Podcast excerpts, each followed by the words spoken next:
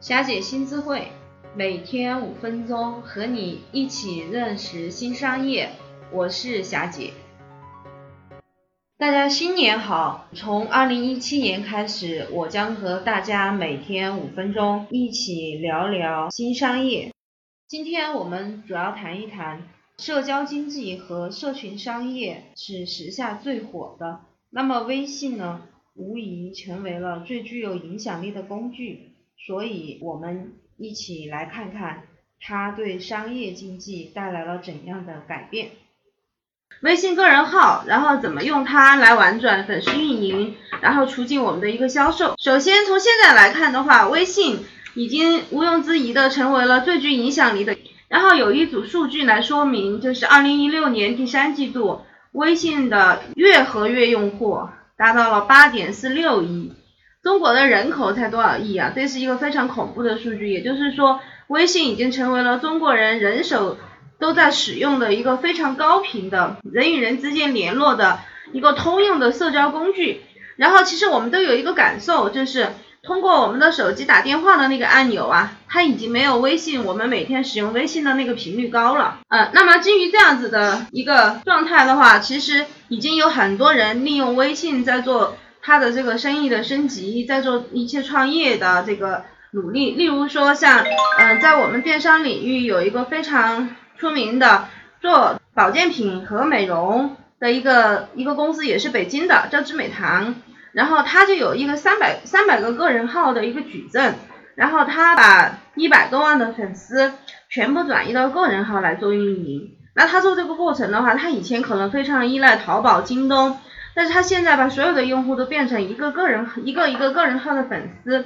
然后通过他对这些个人号进行分级管理，然后大大的降低了就是跟客户之间的这个流量的购买成本。同时的话，他把老客户经营的特别好。然后第二个就是鞋仓，是其实鞋仓呢，它是阿嬷女鞋，然后是我的朋友，然后它没有自美堂的这个规模那么大。它最早的时候在淘宝平台上，然后是。嗯，是做这个，就是就在淘宝上面去做。然后二零一五年，它双十一的销售额是十六万双鞋，今年的话是十三万双鞋。但是从二零一五年开始，它往线下在做这个布色，它有非常多的线下店，而且它做了一个 Apple，就叫鞋仓。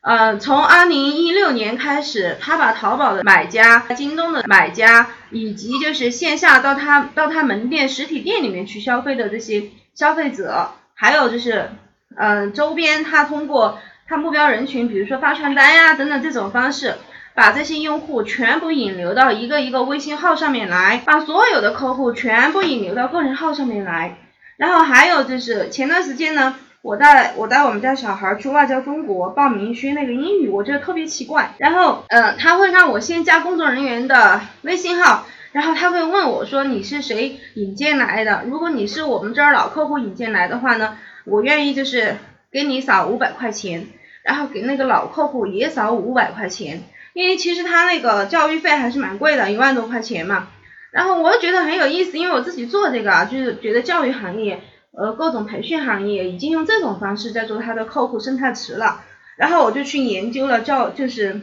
培训教育培训行业，然后他的一些就是。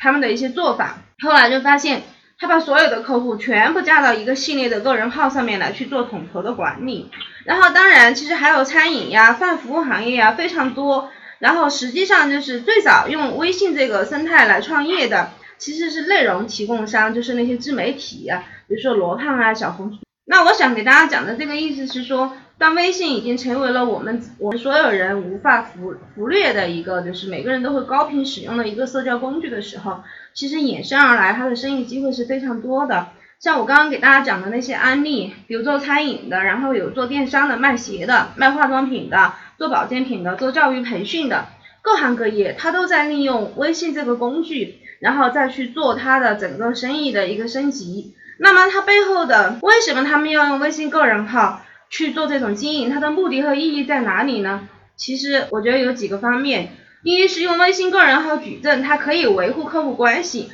而且这种已经成为了一个最有效的营销方式，因为我们可以跟客户保持一个高频次的沟通，然后我们可以通过朋友圈，然后可以通过跟客户点对点，可以通过群，可以通过其他的方式，然后去立体的了解这个人。然后当然，客户也可以通过微信个人号来了解你。第二个的话就是，像我刚刚给大家举的例子，越来越多的企业将不同的渠道引流和转化而来的客户添加到不同角色，他们加到微信个人号上来。你加到微信个人号上来，你跟客户之间他就不是断线的风筝，而是说你们之间永远都会有一个联系的纽带。然后，嗯，通过不同的个人号体系对他们进行一个。嗯，生态培养其实做的最好的，然后是嗯一些莆田系的医院，然后电商及零售的商家，因为电商及零售的商家是我们平常接触最多的一个行业，还有我刚刚举例的一些教育培训的行业，像外教中国行啊，然后新东方啊等等非常多的培训机构，其实都在做这个事情。还有就是嗯，说现在各个各个地方的那种面向中小学生的那种培训机构。嗯，还有我们服务的一些行业，泛服务行业的，例如餐饮啊、美容服务啊等等。其实，嗯，用微信个人号去维护和升级客户关系，拿来做营销、做销售转化，是越来越普及了。明天我们将分享，基于微信的商业行为越来越多，各行各业的企业开始构建基于微信社交的运营生态，其目的是构建自己的用户池。其核心是构建个人号的运营销售矩阵，那么我们就来看一看，到底怎么做呢？